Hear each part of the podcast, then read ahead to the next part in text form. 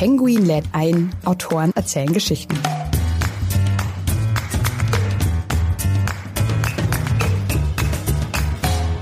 Wir starten ja mit dem Wunsch und der Wunsch ist natürlich aus einer ganz tiefen Sehnsucht auch gespeist. Und wenn diese nicht erfüllt wird, dann nimmt das eine gewisse Eigendynamik auf, die man mit der Ratio, mit dem Verstand eigentlich nicht steuern kann. Natürlich wissen wir ganz viel mit dem Kopf, aber das Herz spricht dann doch. Und ja, es ist eine emotionale Wucht, die sich viele Menschen, die damit keine Berührungspunkte haben, nicht vorstellen können.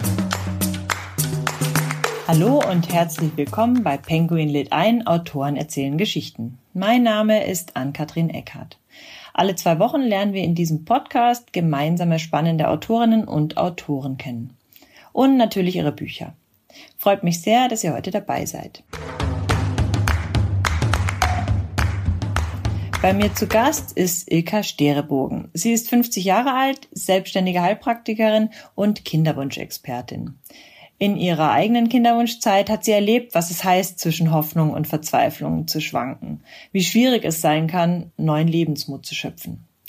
Heute betreut sie im gesamten deutschsprachigen Raum Frauen und Paare mit unerfülltem Kinderwunsch. Bei Ariston ist nun gerade ihr Buch Herzensmütter glücklich werden trotz unerfülltem Kinderwunsch erschienen. Darin zeigt sie anhand von Erfahrungsberichten mehrerer Frauen, wie der Prozess des Abschieds vom Kinderwunsch trotz allem Schmerz gelingen kann. Und sie schreibt darin, ich möchte allen Frauen Mut zusprechen, die noch am Anfang des Weges stehen, die sich genau in diesem Moment an der Weggabelung befinden und sich mit dem Gedanken vertraut machen müssen, keine Kinder bekommen zu können.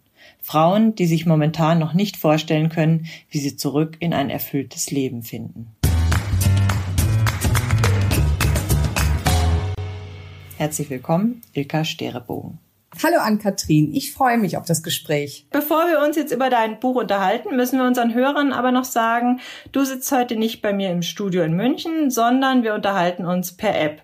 Ich bin in München und du in Limburg, wo du mit deinem Mann und deinen beiden Kindern lebst und dort auch deine Praxis hast. Wie kamst du denn auf die Idee, dich auf Frauen und Paare mit unerfülltem Kinderwunsch zu spezialisieren? Ich sitze genau auch gerade in meiner Praxis am Schreibtisch und äh, die Spezialisierung auf das Thema Kinderwunsch war eine oder ist eine Herzensangelegenheit, denn ich habe selbst erfahren und auch spüren müssen, was es bedeutet, wenn man eben nicht sofort schwanger wird und äh, welche Hürden und Herausforderungen man eigentlich zu meistern hat. Und da das eine ziemlich tiefgehende Krise im Leben sein kann, hat mich dieses Thema auch nie losgelassen. Das heißt, es ist also praktisch ähm, ein Teil von mir. Und äh, diesen Teil, da habe ich mich damals entschlossen, ich mache etwas ähm, zusätzlich Gutes daraus und fokussiere mich äh, wirklich voll und ganz auf das Thema. Zum einen, weil ich weiß, worum es geht und zum anderen, weil ich auch über die ganzen Jahre eben Paare, insbesondere auch Frauen begleitet habe und weiß, wo der Schuh drückt und wie man eben auch unterstützen kann. Mhm. Bevor wir jetzt über deine Erfahrungen sprechen, müssen wir vielleicht für die Hörerinnen und Hörer, die sich jetzt noch nicht so mit dem Kinderwunschthema auskennen, kurz sagen, es ist fast jedes zehnte Paar in Deutschland zwischen 25 und 59 Jahren ungewollt kinderlos, also sehr viele Paare. Die genaue Zahl allerdings kennt niemand, denn die Dunkelziffer ist vermutlich wesentlich höher. Es gibt insgesamt rund 150 Kinderwunschzentren in Deutschland. Wie hoch würdest du denn sagen, sind in etwa die Chancen, da schwanger zu werden? Ich denke zunächst, dass die Zahl jedes zehnte Kinderwunschpaar tatsächlich ja zu zu hoch gegriffen ist. Ich denke, der Kreis derer, die ungewollt kinderlos bleiben, aus verschiedensten Gründen, ist wesentlich höher. Es ist einfach ein Thema, was man nicht nach außen trägt, weil es eben so stark mit den Emotionen verknüpft ist und man sehr, sehr angreifbar und verletzlich ist. Wie die Chancen aussehen, hängt natürlich auch extrem davon ab, was man in seiner eigenen Geschichte mitbringt. Also wie sehen Erkrankungen, wie sieht der Gesundheitszustand aus, wie ist das Alter? Und ähm, je älter wir werden, desto äh, länger dauert es natürlich, bis eine Schwangerschaft eintritt. Und es sollte auf jeden Fall jedes Paar alles versuchen, was möglich ist, solange die Kraft reicht und die Ressourcen ausreichen. Eine Garantie kann es nicht geben, auch nicht, wenn man noch so ausgeklügelte Optionen in ganz Europa wahrnimmt. Also es gibt äh, so die ein oder andere Statistik. Jedes Kinderwunschzentrum hat vielleicht ein Stück weit seine eigene aber definitiv wird nicht jeder Kinderwunsch erfüllt, auch wenn man alle Behandlungen in Anspruch nimmt. Mhm. Ich habe in der Vorbereitung jetzt hier auf unser Gespräch heute gelesen, dass die allein nur das mal so zur Einordnung die Chancen für eine gesunde 30-Jährige nach dem Sex mit dem zeugungsfähigen, wohlgemerkt zeugungsfähigen Partner, weil da gibt's, wenn wir nachher auch zukommen, gibt's auch häufig Probleme, schwanger zu werden. Also die Chance da schwanger zu werden beträgt nur 21 Prozent. Das heißt, würden, glaube ich, viele auch denken, dass die an sich da schon höher wäre. Und, pro Zyklus. Ja, ne? pro Zyklus. Wir sprechen ja, ja. hier pro, genau, Zyklus, wir sprechen pro Zyklus. Wobei eine 30-jährige Frau ja wirklich in einem idealen Alter ist und ähm, viele Paare heutzutage deutlich später anfangen, was überhaupt auch niemanden anzukreiden ist, weil wir heute sagen, okay, ähm, es sollte ein guter Schulabschluss sein, dann sollte ein Studium anschließen, dann kommt die Berufserfahrung dazu, die natürlich auch noch mal ein paar Jahre ins Land bringt. Und dann ist eine Frau selten 30 Jahre, sondern eben schon Mitte 30, teilweise auch Ende 30. Du hast in den letzten Jahren in deiner Praxis sehr viel mit ungewollt kinderlosen Paaren gesprochen. Gibt es etwas, das neben dem unerfüllten Kinderwunsch, das viele Frauen oder viele Paare, die zu dir kommen, gemeinsam haben? Ähm, Gemeinsamkeiten gibt es sicherlich. Es ist immer mit Herzschmerz verbunden. Es ist immer mit einer Achterbahn der Gefühle verbunden, die aus Hoffnung, aus Vorfreude und dann natürlich auch wieder aus Trauer besteht, je nachdem, wie das das Ergebnis nun im Monat war. Was die Paare sicherlich auch vereint, sind große Anstrengungen, die sie auf sich nehmen, sowohl vor Ort als auch in Gesamtdeutschland oder im, im ausländischen europäischen Land. Das sind äh, diese Sachen, die Paare sicherlich vereinen. Dazu kommt dann die individuelle Herausforderung, was den Gesundheitszustand angeht oder eben auch was das Partnerschaftliche angeht. Du schreibst in deinem Buch, wer das Thema Kinderlosigkeit nur in seinem Umfeld oder aus den Medien mitbekommt, vermag sich nicht vorzustellen, was für eine emotionale Wucht es haben kann. Ich hatte vorher nichts ähnlich Emotionales kennengelernt.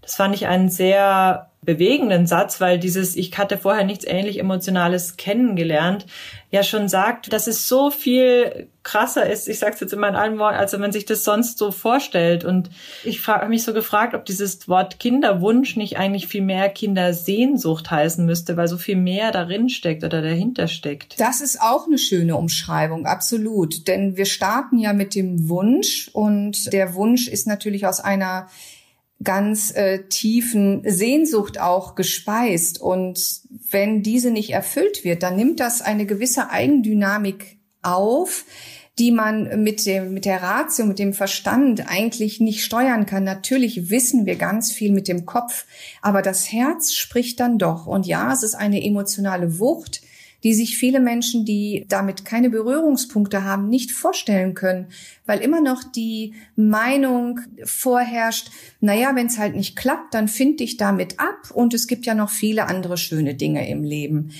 Das ist etwas, was nicht zutrifft. Zutreffend ist es wirklich, dass die Sehnsucht wirklich in einem steckt und man sie nicht über den Kopf steuern kann, sondern gerade die Frauen, sind ja auch noch dem hormonellen Zyklus unterworfen. Das heißt, hier spielen Hormone auch eine ganz, ganz große Rolle.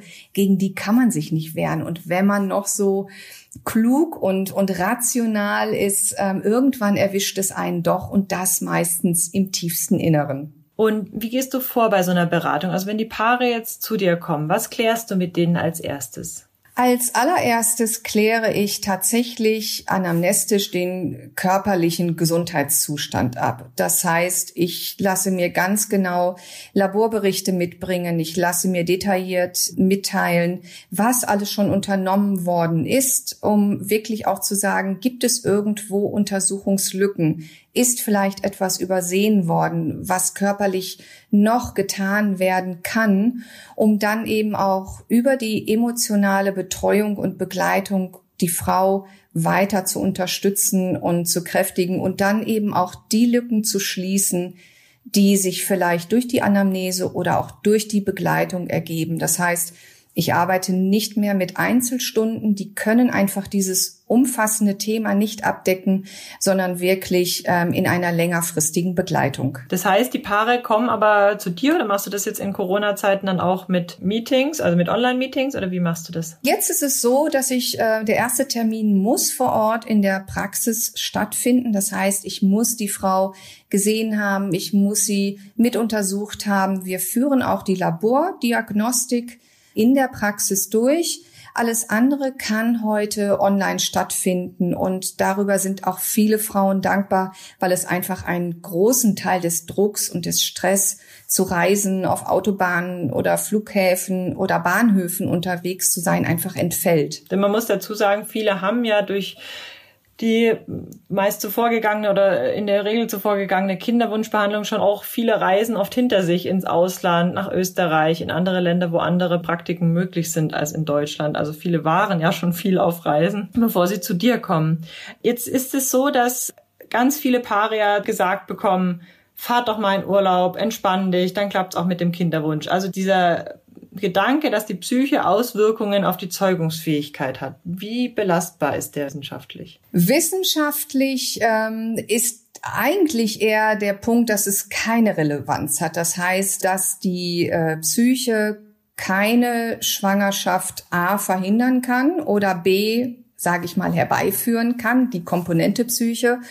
Ich sehe das in meiner Arbeit anders. Ich sehe, dass es schon eine, eine Relevanz hat, die nicht außer Betracht zu lassen ist. Von daher gehört sie für mich absolut dazu. Und zu deinem Satz eben an Katrin, äh, fahrt doch mal in Urlaub und entspannt euch, dann klappt's auch mit dem Kind, ist, glaube ich, so das abgedroschenste und wirklich auch schlechteste Statement, was man einem Paar sagen kann, wo jedes Paar oder auch nachträglich Paare sagen, was waren denn so wirklich die Sätze, wo du dich am meisten gewundert hast, das stand ganz oben immer auf Platz eins. Mhm. Was sind die anderen? Und wir kommen nämlich gleich noch dazu, das wäre eine meiner weiteren Fragen gewesen, wie man denn als Angehöriger, äh, Freund mit einem Paar umgeht, das einen lang ersehnten Kinderwunsch hat, der nicht erfüllt wird. Das ist ja auch für die Angehörigen oder Freunde, Verwandten manchmal nicht ganz einfach. Aber erstmal noch, was sind die Sätze, die du, die sie sonst noch so oft zu hören bekommen? Dieser Satz mit der entspann dich doch mal, das ist ja noch die freundliche Variante. Ne? Ist noch gut gemeint, ähm, wobei gut gemeint ja nicht immer gut gesagt ist. Es gibt auch deutlich frechere und, und forschere Sätze, die die Paare über sich ergehen lassen müssen, kombiniert mit Ratschlägen. Also jetzt mal wirklich Sätze, kann dein Mann nicht oder will er nicht oder ähm, vielleicht muss dann mal, schick dir mal meinen Mann vorbei, hahaha. Ha, ha. Also wirklich, wo dann Sachen lustig oder locker klingen sollen, die aber tatsächlich ähm, unter der Gürtellinie sind. Also von daher ist der Satz entspannt euch noch nett gemeint, aber nicht hilfreich. Was würdest du Leuten sagen? Was, wie ist denn ein, gibt es einen richtigen Umgang? Oder muss man, klar, es ist natürlich auch nicht jedes Paar gleich. Manche reden offener darüber, andere nicht. An, bei anderen ist es aber auch, was ich auch oft erlebt habe, dass es immer wie so ein Elefant im Raum steht, dieses Thema, und keiner sich traut, es anzusprechen? Hilft es Paaren manchmal, es doch anzusprechen? Was für Erfahrungen hast du da gemacht? Ich kann ganz klaren Rat geben an dieser Stelle. Wenn der Mensch, äh, um den es geht, einem wirklich am Herzen liegt, also zum Beispiel die Schwester, äh, die gute Freundin, aber auch die gute Arbeitskollegin, mit der man vielleicht viel länger im Büro zusammensitzt als Freunde, äh, die man nach der Arbeit trifft, dass man auf diese Frau zugeht und sagt, ich sehe es oder ich vermute, es geht dir nicht gut. Möchtest du darüber sprechen oder ich bin für dich da und dann die Frau auch zu lassen, ihr praktisch also eine Hand zu reichen oder anzubieten, die sie nehmen kann oder eben nicht nehmen kann. Und wenn sie sie nicht nimmt, dann auch nicht nachhaken oder ähm, vielleicht selber sich zurückgewiesen fühlen, sondern einfach signalisieren, hey, ich bin da, ich sehe, es geht dir nicht gut, und ähm, wenn du möchtest, können wir miteinander reden oder ich unterstütze dich. Auf der anderen Seite, wenn eine Frau ganz klar verbalisiert, dass es ihr nicht gut geht, dass sie einen unerfüllten Kinderwunsch hat und man nicht sicher ist, wie man reagieren könnte, ist die absolut sichere Variante, die Frau zu fragen. Zu sagen, hey, wie möchtest du, dass ich damit umgehe? Möchtest du, dass ich aktiv bin? Möchtest du, dass ich mich zurückhalte? Die Frau kann in der Regel sehr gut sagen, was ihr gut tut. Und das kann man einfach fragen. Jetzt sprechen wir hier jetzt gerade viel über Frauen, aber dieses zwölfmal im Jahr hoffen und zwölfmal im Jahr enttäuscht werden, das hinterlässt ja nicht nur bei Frauen gravierende Auswirkungen manchmal auf die Psyche, sondern eben auch bei Männern. Hast du auch in deiner Praxis mit Männern zu tun? Und wie sind deren Reaktionen darauf? Ja, ich habe mit Männern zu tun, wobei man klar sagen muss, dass die Frauen diejenigen sind, die die Initiative ergreifen und die auch doch mehr die emotionale Unterstützung brauchen oder in Anspruch nehmen. Das habe ich über die vielen Jahre äh, beobachten können. Das soll nicht heißen, dass es einen Mann nicht bewegt äh, oder er traurig ist, sondern ich spreche mehr, was so, so die, die Mehrheit ist. Einzelfälle sind natürlich immer ausgenommen. Die Mehrheit der Männer sind unglücklich, weil ihre Frauen so unglücklich sind. Das heißt, der Mensch, den sie am meisten lieben, den sehen sie traurig, den sehen sie verzweifelt. Sie wissen nicht genau, wie sie helfen können. Ihre Unterstützung ist begrenzt. Und das ist das, was den Männern am allermeisten zu schaffen macht. Und wenn sie sehen, dass ihre Frau in guten Händen ist, dass sie unterstützt ist, ist das für den Mann auch eine richtige Entlastung.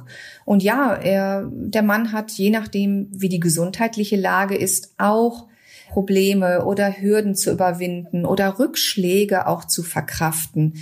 In der Regel sind die Männer da aber schneller zu stabilisieren und was auch so ganz eine typische, ähm, aber auch sehr liebevolle Aussage ist, wenn ein Mann zu seiner Frau sagt, Schatz, ich bin auch so mit dir glücklich, ohne Kind. Wir beide sind doch ein tolles Paar und wir haben ein schönes Leben. Und das meint der Mann ernst und wirklich auch von Herzen. Jetzt ist es ja oft so, dass trotzdem die Männer, du hast es vorher schon anklingen lassen, diejenigen sind, die am Anfang, ich will jetzt nicht sagen auf der Bremse stehen, aber in der Regel ist es immer die, wenn es nicht klappt, dass dann die Frau als erstes sich untersuchen lässt und dann oft mit einigem Nachdruck eben auch der Mann. Warum ist es noch so? Ich glaube, es ist nicht noch so, sondern es wird immer mehr.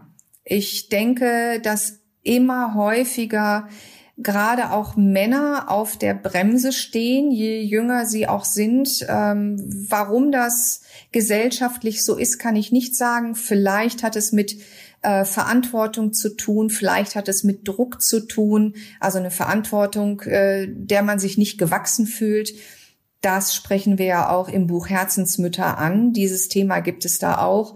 Dann aber auch die Verbindung, dass man denkt, na ja, wenn ich erstmal ein Kind habe, ist meine Freiheit äh, weg im Leben und ich möchte doch so viel für mich selber tun und erleben. Und deswegen sehe ich den Trend eher, dass es mehr wird, dass Männer auf der Bremse stehen, um das mal so bildlich auszudrücken. Hat es auch mit der männlichen Infertilität zu tun, die zunimmt? Der Spiegel hat jetzt gerade wieder einen ganzen Titel diesem Thema gewidmet? Ich denke nicht, dass es das damit zu tun hat. Ich denke, das sind tatsächlich zwei verschiedene Paar Schuhe. Wir haben ganz klar äh, Umweltbelastungen, die Infertilität weiter fördern können. Das beginnt nicht erst wenn der Junge auf der Welt ist und irgendwann heranwächst und dann geschlechtsreif wird oder im Laufe der Jahres, das kann inzwischen auch schon im Mutterleib passieren. Wir sind einfach so vielen Umweltgiften ausgesetzt, die immer mehr zunehmen, vielen Dingen können wir gar nicht aus dem Weg gehen, auch wenn wir noch so gesund leben. Also das Thema Infertilität hat nicht eine äh, psychische Komponente, sondern eine körperliche Komponente, die bekannten Erkrankungen, die dazu führen können, werden Gott sei Dank schnell heute erkannt, wenn das Baby auf die Welt kommt oder das Kind heranwächst. Das andere sind die unsichtbaren Faktoren durch die Umweltbelastung. Und das trägt auch zu diesem Thema Infertilität bei. Mhm. Die Kinderlosen sind ja häufig jetzt doppelt bestraft. Mit der Enttäuschung, erstens kein Kind zu bekommen und dann noch mit der Unsicherheit, nicht alles gegeben zu haben und vielleicht auch zu früh aufgehört zu haben.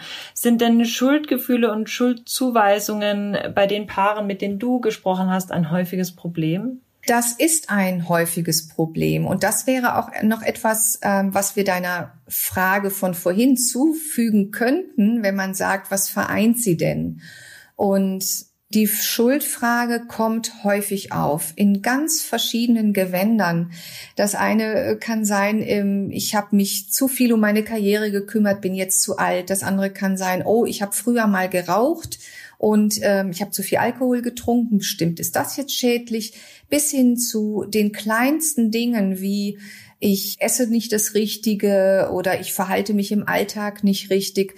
All das sind schon Schuldzuweisungen, die man sich selbst zufügt und das schon im kleinsten Detail und diese größeren Dinge wie hättest du mal früher oder wenn du nicht das und das gemacht hättest, dann wäre nicht das und das.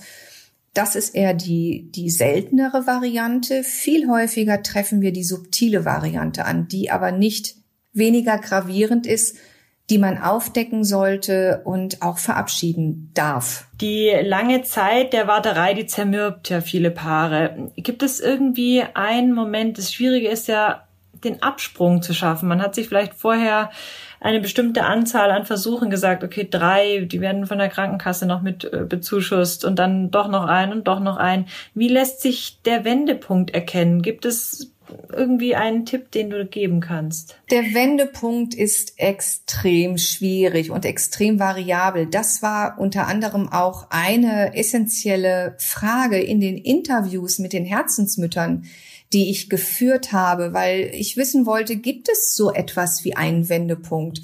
Und man sieht in den Interviews, dass es sehr, sehr unterschiedlich ist. Der für die Frau deutlichste Wendepunkt ist sicherlich, wenn es eine, äh, eine Operation gab, die eine Empfängnis wirklich unmöglich macht. Dann ist das ein herber Schlag. Die Frau hat aber ganz klar den Wendepunkt für sich vor Augen. Am schwierigsten ist es, glaube ich, wenn nichts gefunden wird und man immer noch, solange man fruchtbar ist, das heißt noch nicht in den, in den Wechseljahren oder die Wechseljahre abgeschlossen, kann man nie so richtig damit abschließen. Das heißt, es ist ja kein Abschied vom Wunsch oder von der Sehnsucht, wie du es eben gesagt hast, sondern es ist ein Abschied der Maßnahmen, die man in Anspruch nimmt, mhm. so dass das eigentlich ein Prozess ist, der sich über viele Jahre erstrecken kann, weil es ja immer noch eine zwar geringe, aber eine Chance geben könnte, und erst so mit der äh, Menopause oder wenn die Frauen durch die Wechseljahre durch sind, wissen sie genau, ähm, sie können nicht mehr empfangen und dann ist die Sehnsucht halt im Herzen. Du rätst in deinem Buch von vornherein einen Plan B zu schmieden. Jetzt ist es ja so, dass viele Frauen allein schon diesen Gedanken, oh, ich schmiede jetzt einen Plan B oder ich erwäge allein nur die Möglichkeit, dass es nicht klappen könnte, schon so als schlechtes Omen für sich sehen. Was ist der Vorteil davon, wenn man von Anfang an einen Plan B schmiedet? Der Plan B ist tatsächlich, wie du sagst, erstmal das große Schreckensszenario, weil man denkt, naja, wenn ich jetzt den Plan B hier benenne oder mir Gedanken dazu mache, dann äh, ähnelt das ja einer self-fulfilling prophecy. Das heißt, wenn ich das schon im Kopf habe, naja, dann steuere ich ja direkt darauf zu. Nein, so ist es nicht. Der Plan B da muss auch nicht ewig und drei Tage drauf rumgeritten werden, sondern es ist eine Option, die man im Leben hat, die man sich vorstellen kann, wie ein Leben ohne eigenes Kind aussehen könnte. Das kann man einmal für sich ähm, skizzieren, das kann man sich in Gedanken einmal ausmalen, vielleicht auch niederschreiben und dann kann es auch in die Schublade gesteckt werden.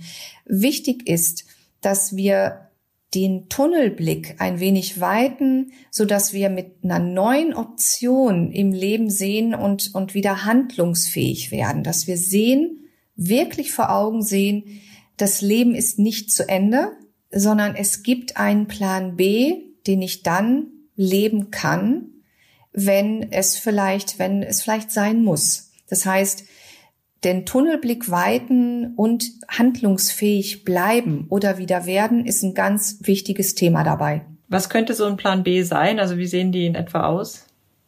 Außer ich suche mir ein neues Hobby oder sowas, aber. Ja, ein neues Hobby wäre schon mal eine schöne Sache, würde aber da nicht ausreichen, sondern Plan B ist wirklich, sich einmal auszumalen, wie könnte mein Leben aussehen äh, mit dem Partner, was würde ich gerne tun. Und manchmal kommen dann wirklich intensiv gehegte Wünsche hoch, wie zum Beispiel, ach eigentlich würde ich ja gerne beruflich noch mal das und das machen oder ich würde eine Zusatzqualifikation äh, machen oder ich würde tatsächlich auf eine Reise gehen oder ein Sabbatical machen. Da kommen tatsächlich immer Ideen, die im tiefen Inneren schlummern, die man dann hervorholen könnte, um zu sagen, okay, das wäre auch etwas. Es ist kein Ersatz, aber das ist wäre auch etwas, was einen mit Freude erfüllt und äh, wo man sagen kann, das ist etwas, was mir wirklich liegt und auch aus meinem Herzen kommt. Jetzt ist es ja bei vielen Paaren nicht nur so, dass sie irgendwie dann, wenn es nicht geklappt hat, mit diesem Kinderwunsch versuchen müssen abzuschließen oder ihn zu verarbeiten, sondern was auch sehr gelitten hat, ist bei den allermeisten Paaren neben dem Geldbeutel auch die Libido und das, die Sexualität. Wie lässt sich die wieder von der Last, von diesem Druck des Kinderwunsches befreien? Vielen Paaren gelingt es einfach im Laufe der Zeit wieder zu einem, ja doch absichtslosen Beisammensein eben zu kommen und das auch genießen zu können.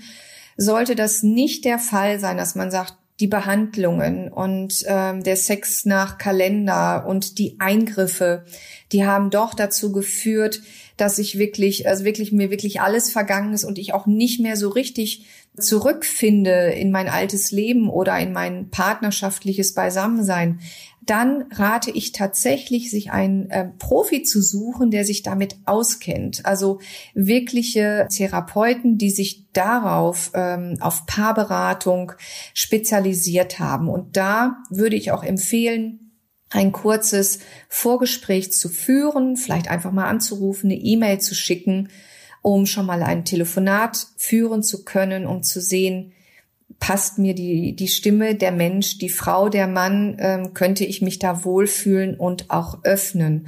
Und dann sollte man auch diese Hilfe für sich in Anspruch nehmen, wenn sie einen denn belastet. Wenn es ein, ein Paar nicht belastet, ist das auch vollkommen in Ordnung. Was viele Frauen ja auch, auch lange noch belastet, selbst wenn sie schon 60 manchmal sind, ist das Gefühl des Babyneides. Dieses, wenn ich eine andere Frau mit Kind sehe, dass ich sie einfach beneide und dann viele Frauen oder einige auch im Buch hat das ja auch so beschrieben, man ärgert sich darüber und denkt sich, ist doch Quatsch und man will eigentlich nicht neidisch sein, aber ist es aus tiefstem Herzen einfach trotzdem noch.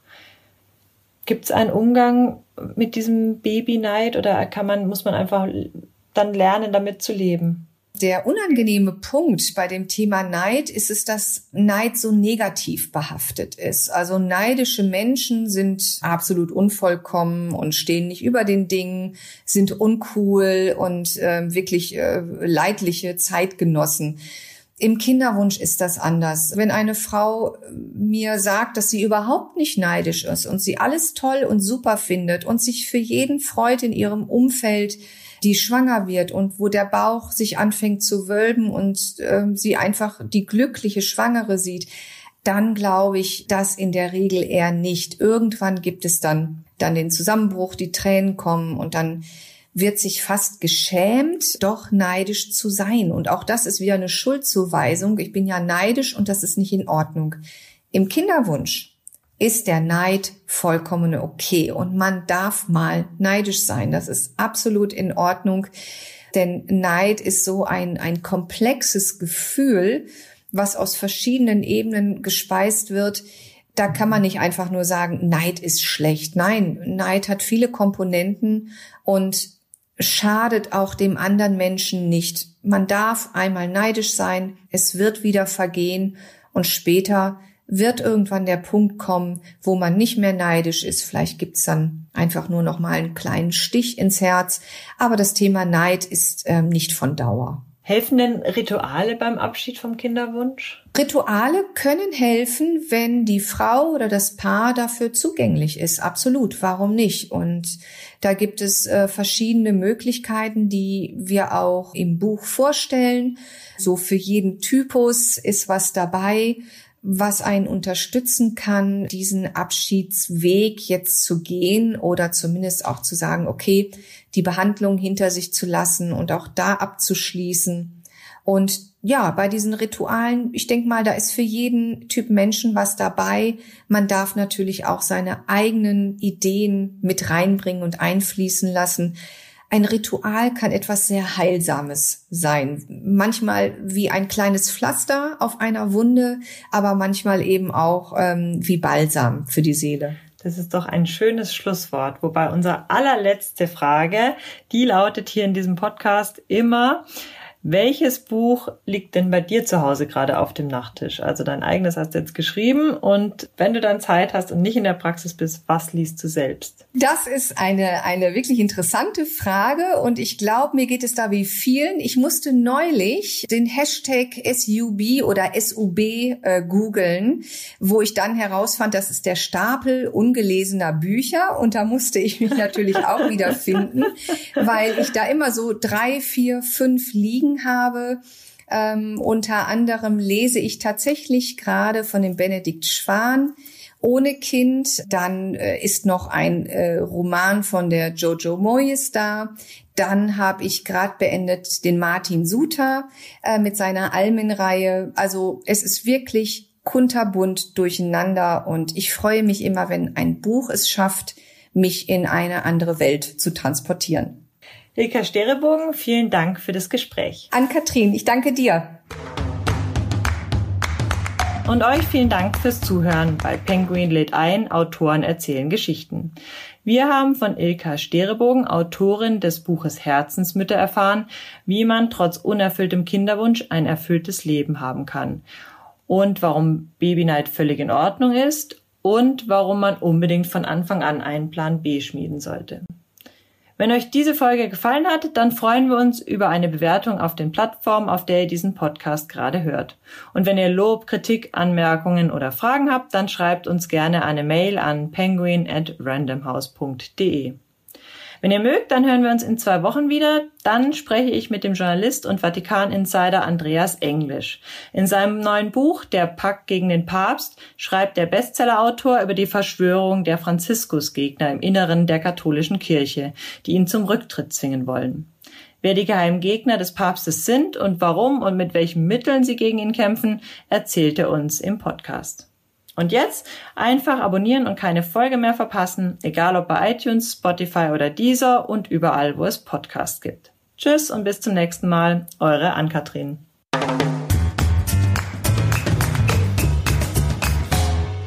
Zum Schluss möchte ich euch noch den Podcast von Florian Güsken ans Herz legen. Und worum es in seinem Podcast geht, das erzählt er euch am besten selbst. Hallo, mein Name ist Florian Güsken und ich moderiere nachgefragt den wöchentlichen Podcast des Stern. Der Stern ist nah dran an Menschen, nicht von oben herab, sondern auf Augenhöhe und so begegne ich auch meinen Gesprächspartnern. Es sind Menschen, die für ihre Anliegen brennen. Wissenschaftler, Pfarrer, Politiker, aber auch Kollegen, Journalisten, die besonders tiefe Einblicke in aktuelle Entwicklungen geben. Manche davon sind laut, manche leise, manche komisch, manche ernst. Ich jedenfalls halte Abstand und versuche doch diesen Menschen näher zu kommen. Woche für Woche schauen Sie vorbei. Ich würde mich freuen.